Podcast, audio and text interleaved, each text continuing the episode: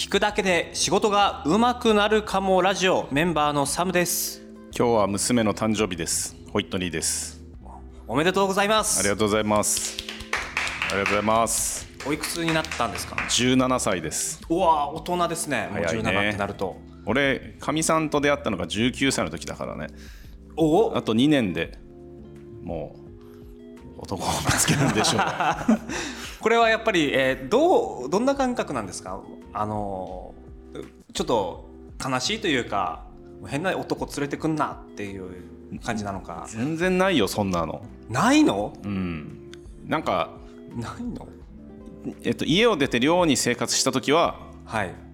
大丈夫かなって。いやちょ自分の中でもかなりのショックがあったんだけどはい。それに慣れていくともう自立した一人の人間として見てえっと昨日まで3 2泊3日で友達と大阪行ってんのね。おお高2だよ。うん。なんかすごいですね。ね俺もすげえなと思ってなんかそういう風にどんどん自立していくんだと思います。うん。いいことかな？いいことだとね、いいことなんじゃないですか？だからまああんまりあんまり考えない。いないからね。いない。そんなことないかめちゃくちゃ考えてるかも。もしかしたらそうですね。そう。親がわからないところで。いや親が親が娘のこと。をあ親が考えてないってことですか？いやかんあ娘は多分考えてないと思うんだけど。あ、えっと、大阪のお土産で、はい。えーこう父の分も買ってきてくれたことは嬉しかったですね。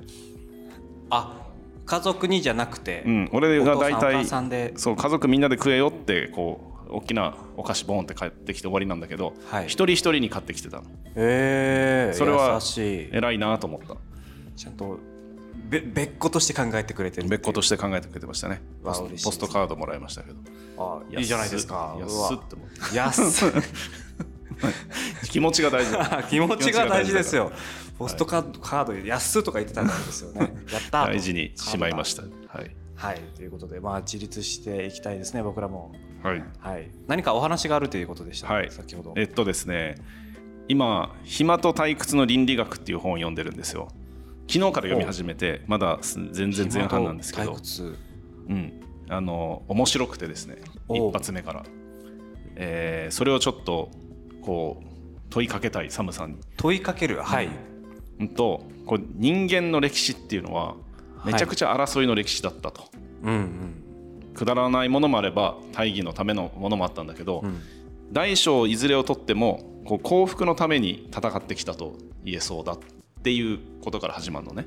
まあ、より幸せになりたいより良い社会のために。はい。ところがより良い社会になると人間は不幸になるっていう事実を捉えてるんですよ、うん。なるほど。は。そうこれをねこの本の一文から取るとですねえイギリスの哲学者のバートランド・ラッセルっていう人1930年に「幸福論」という書物の中でこんなことを言っているそうです。えー今西欧諸国の若者たちは自分の才能を発揮する機会が得られないために不幸に陥りがちである。っていうことを言ってるんですね。機会がない。そう、うん、とこの西欧諸国が1930年代にあらゆる文明を発展させた結果はい。全てが満たされた状態になったああなるほど。はい。ので才能がある若者ももはやもいらないと。うその才能をぶつけるうん。ところがない。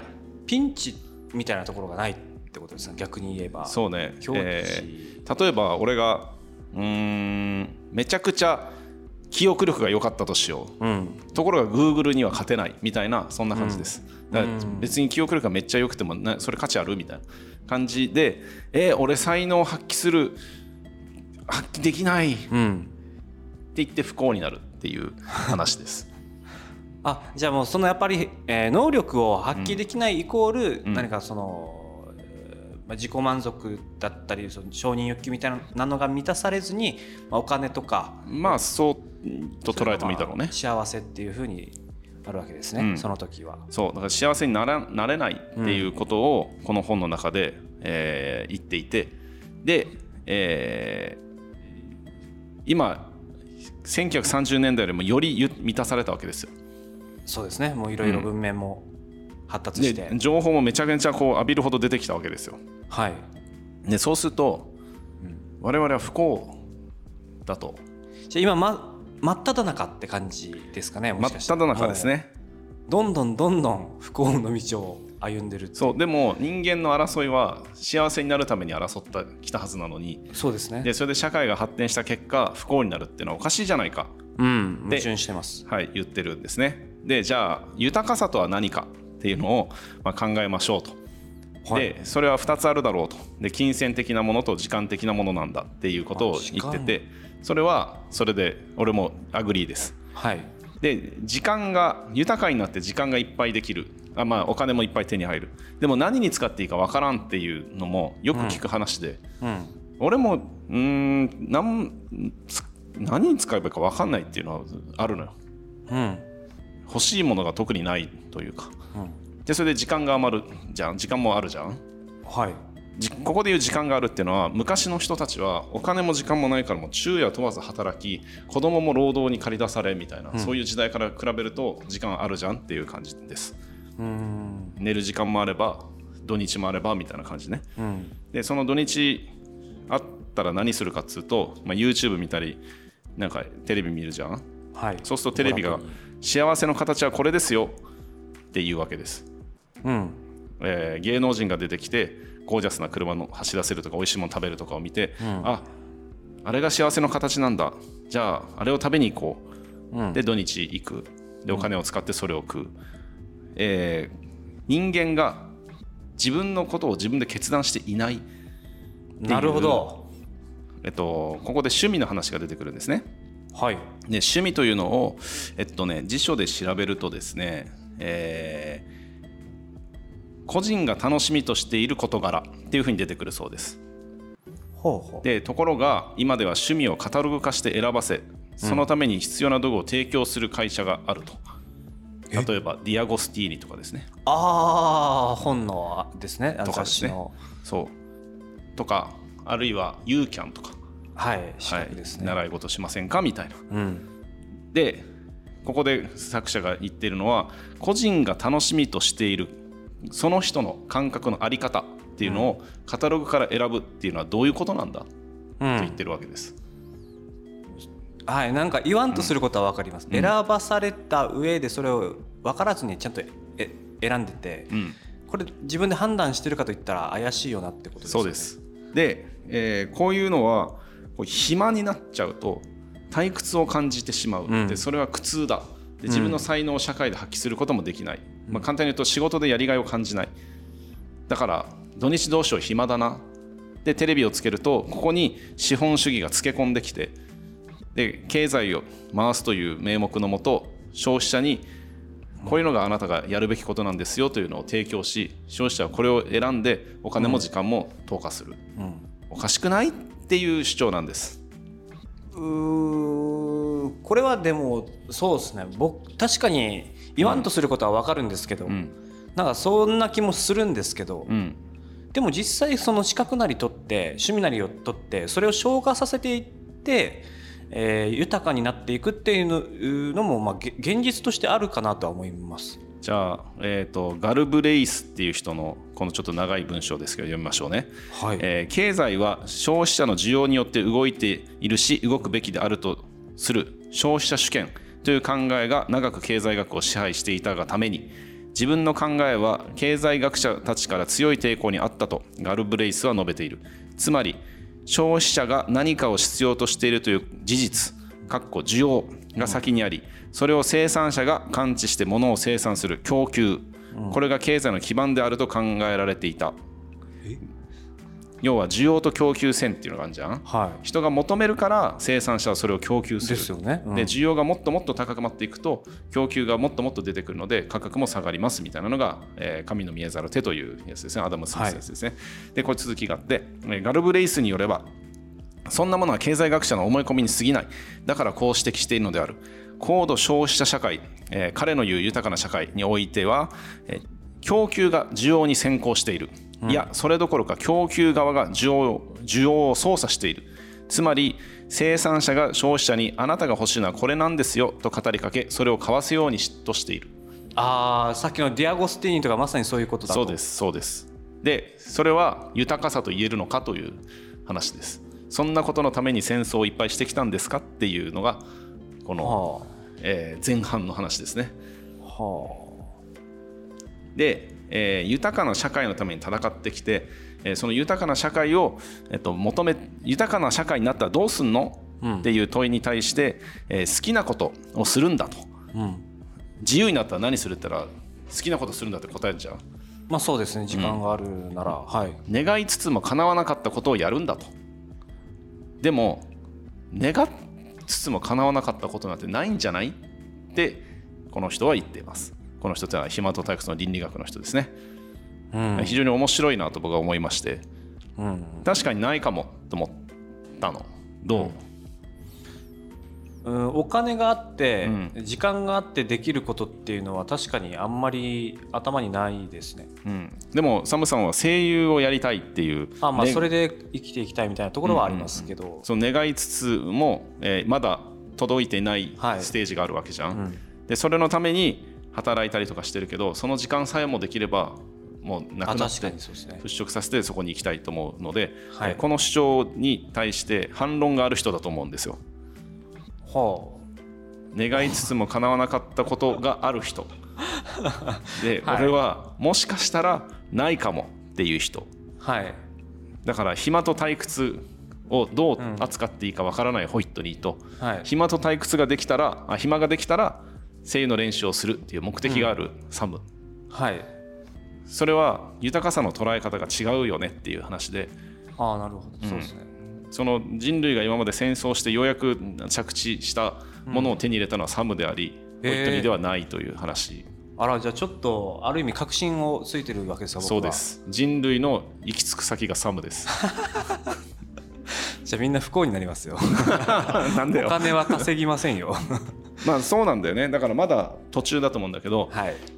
まだ俺もここまでしか読んでないのでこの全体の本の3%なんで全く読んでないんですけどあのー結構何していいかわからない人っていうのが多いと思うんですよ。